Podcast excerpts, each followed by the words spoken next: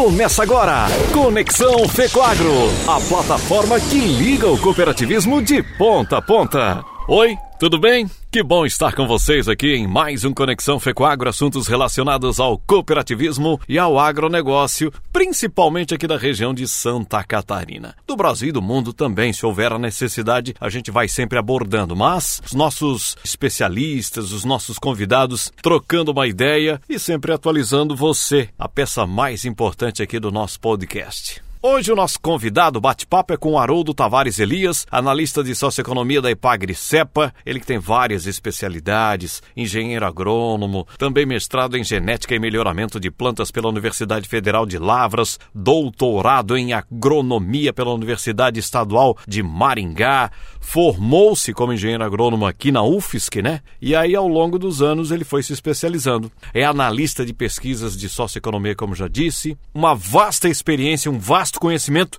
e o foco principal, né, seu Haroldo Tavares? Ele tá todo santo dia em cima de números, análises, conversas, pesquisa, seja em loco, seja com especialistas, sempre para trazer o melhor boletim agropecuário aqui de Santa Catarina para você. E vai passar para a gente aqui também. Seja bem-vindo, seu Haroldo Tavares Elias. É um prazer estar aqui na Conexão Fecoagro e falar um pouco sobre a as estimativas iniciais da safra, né, 2023-24, que a Ipagre-Cepa acabou de lançar, os números iniciais da próxima safra. Bom, Haroldo, feitas as apresentações aqui, então já vamos direto ao assunto, né? A estimativa aí da safra de verão 2023-24 para quem nos acompanha aqui no Conexão Fecoagro. É, em termos de, do arroz irrigado, é uma cultura que ela tem uma, uma área bastante estável, né? Principalmente se concentra no Alto Vale Itajaí, e no sul do estado, que cultiva cerca de 60% da área. Então, a área permanece semelhante à dos anos anteriores, né? Os cerca de 145 mil hectares e uma produtividade é, de 8.500 é, quilos por hectare, uma produtividade é, bastante interessante para o estado, que é o segundo maior produtor de arroz é, do país. Então, continua o destaque nessa cultura arroz irrigado. Em relação ao feijão, é, tem duas safras, primeira e segunda. Da primeira safra, a área é, ela vinha caindo sistematicamente, essa área de cultivo de feijão, e esse ano ela, ela tem um leve aumento de 5%. É interessante, chega em 32 mil hectares e a produtividade está estabilizada em 1.900, próximo de 2 toneladas por hectare. Então, é, feijão, é, primeira safra. Em relação à fruticultura, a gente pode comentar sobre a banana, né? Que ela, ela tem área também bastante estável, 27 mil hectares, com a produção é, tendo uma expectativa de diminuição um pouco, cerca de 7%, em função de eventos climáticos de anos anteriores, e que os bananais demoram um pouco para se recompor, né? E a maçã, que é o grande destaque de Santa Catarina, que é o maior produtor nacional de maçã, nós temos aí uma é, cerca de 16 mil hectares, com uma expectativa de crescimento de 3% na área cultivada, tendo a região é, Campos de Lages, em São Joaquim, né, que é a maior é, produtor, maior número de produtores, e uma produtividade de 37 toneladas é, por hectare. Então a maçã é o, é o destaque, né, maçã catarinense no Brasil, e tendo a área aumentando. Seu Haroldo, deixa eu aproveitar aqui a situação. A maçã, ela ainda, a Santa Catarina ainda continua sendo um dos maiores produtores de maçã. Exatamente. No último censo agora, da PAN, que o IBGE lançou, com os dados nacionais, continua é, tendo com, com maior produção nacional. É o destaque né, uhum. da, do Estado e isso tudo pela, pelo incentivo é, da, da Secretaria da Agricultura, da, da IPAG, que tem um trabalho de melhoramento genético bastante consistente desde a década de 70, que introduziu né, cultura no Estado e hoje ela é um destaque, inclusive até com exportação de maçã. Agora a nossa peleia do milho em Santa Catarina, que Santa Catarina sempre tem um déficit de milho para os produtores, para as agroindústrias. Como é que foi a safra, a primeira safra? Tem o milho silagem também? Isso, é, é infelizmente o milho ela é, é um destaque, né? Porque é um produto importantíssimo para o Estado. É, nós estamos aí com uma é, em virtude de, de alguns fatores, né, fatores climáticos e fatores concorrenciais com a soja, né, em termos de, de preço, Então, esse, esse ano, as cotações do milho, elas, elas tiveram uma retração superior a 30% desde o início do ano 2023. Então, comparando, o agricultor comparando esse relação de preço milho e soja, em algumas áreas optou pela soja. Então, tem uma, uma retração de 4% na área cultivada de milho grão, né? milho grão primeira safra. No entanto, espera-se que agora eh, as chuvas sejam mais bem distribuídas, né? com, com o fenômeno El Ninho, e que a produtividade se mantenha crescendo para cerca de 8.800 quilos por hectare, que aí não diminuirá muito a produção total, 2,7 milhões de toneladas. E nós, lembrando que nós consumimos né, é, cerca de 8 milhões de toneladas e vamos continuar importando 5 milhões de toneladas e a mais do que esse, esse volume. É, e tem também o milho silagem, que você perguntou, questão do milho silagem aumenta um pouco a área de, de cultivo para 233 mil hectares, eh, restabelecendo a produtividade média de 43 toneladas. Uh, o, o, milho silagem se concentra principalmente nas regiões de Chapecó e São Miguel do Oeste, próximo de 50% da área, que corresponde ao grande volume de, de produção de leite. Né? Milho silagem está relacionado à produção leiteira. E é interessante né, essa, essa atividade, é milho forrageiro, milho silagem, que tem, tem produtividades crescentes né, na, em, em pequenos pro, produtores também. Agora podemos citar também a, questão da soja que o senhor já tinha começado aqui. A soja é, é o grande grão de ouro para Santa Catarina, não só para Santa Catarina, mas especificamente a gente está falando aqui no nosso estado. Exatamente, a soja ela vem crescendo, né? E esse ano continua. Na última década a área de cultivo vem crescendo. Nós estamos aí com uma uma, uma variação, uma estimativa de aumento de 1,7%, chegando aí na primeira safra de soja 744 mil hectares. Se juntar a segunda safra, deve chegar é, em cerca de 800 mil hectares de área cultivada. Com a produção de 2,9 milhões de toneladas na primeira safra e deve passar de 3 milhões de toneladas, incluindo a segunda safra de soja. Então a soja vem aumentando, é, é, a área de cultivo todos os anos, os últimos 10 anos, e a região de Canoinha tem se destacado, é onde teve um aumento maior. Conforme já foi falado, né? Uhum. Até por causa da rentabilidade que a soja proporciona aí ao produtor, né? Exatamente. É nesse ponto que, que o produtor tem a relação de preço, né? Milho-soja, soja-milho, né? Uhum. Que tem é, constituído é, essa decisão do produtor.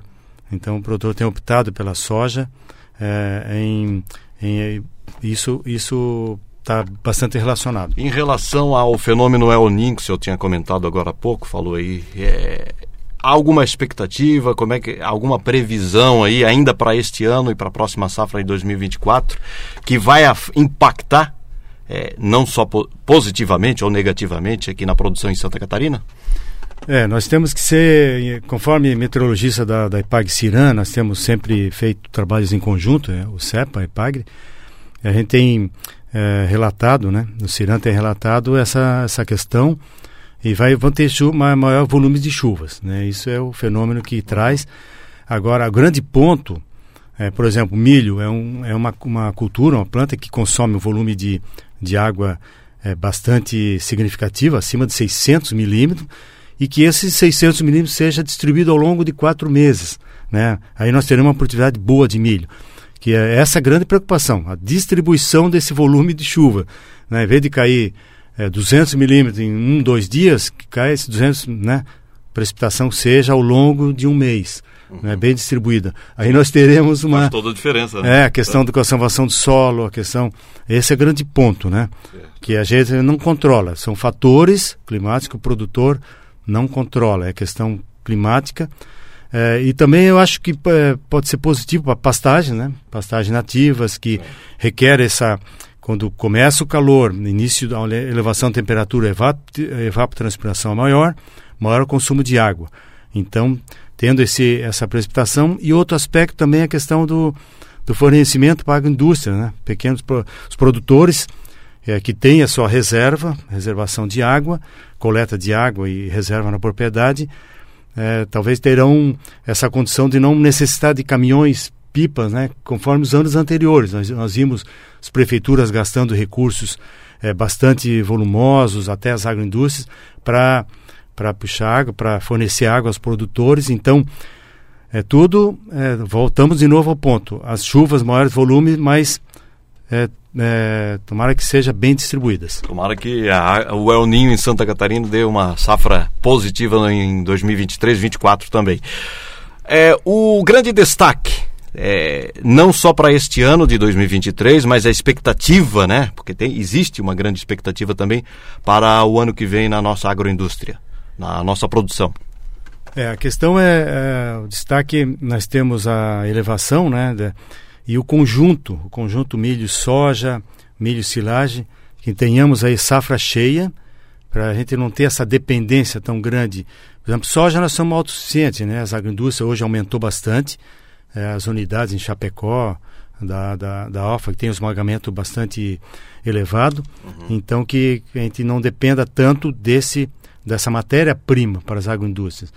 E milho silagem, que, que é um fornecimento é, mais é, próximo né, do produtor, que ele tem esse fornecimento de alimentação, principalmente a pe pecuária leiteira, que vive né, a questão do custo de produção mais apertado esse ano, a questão dos preços. Né?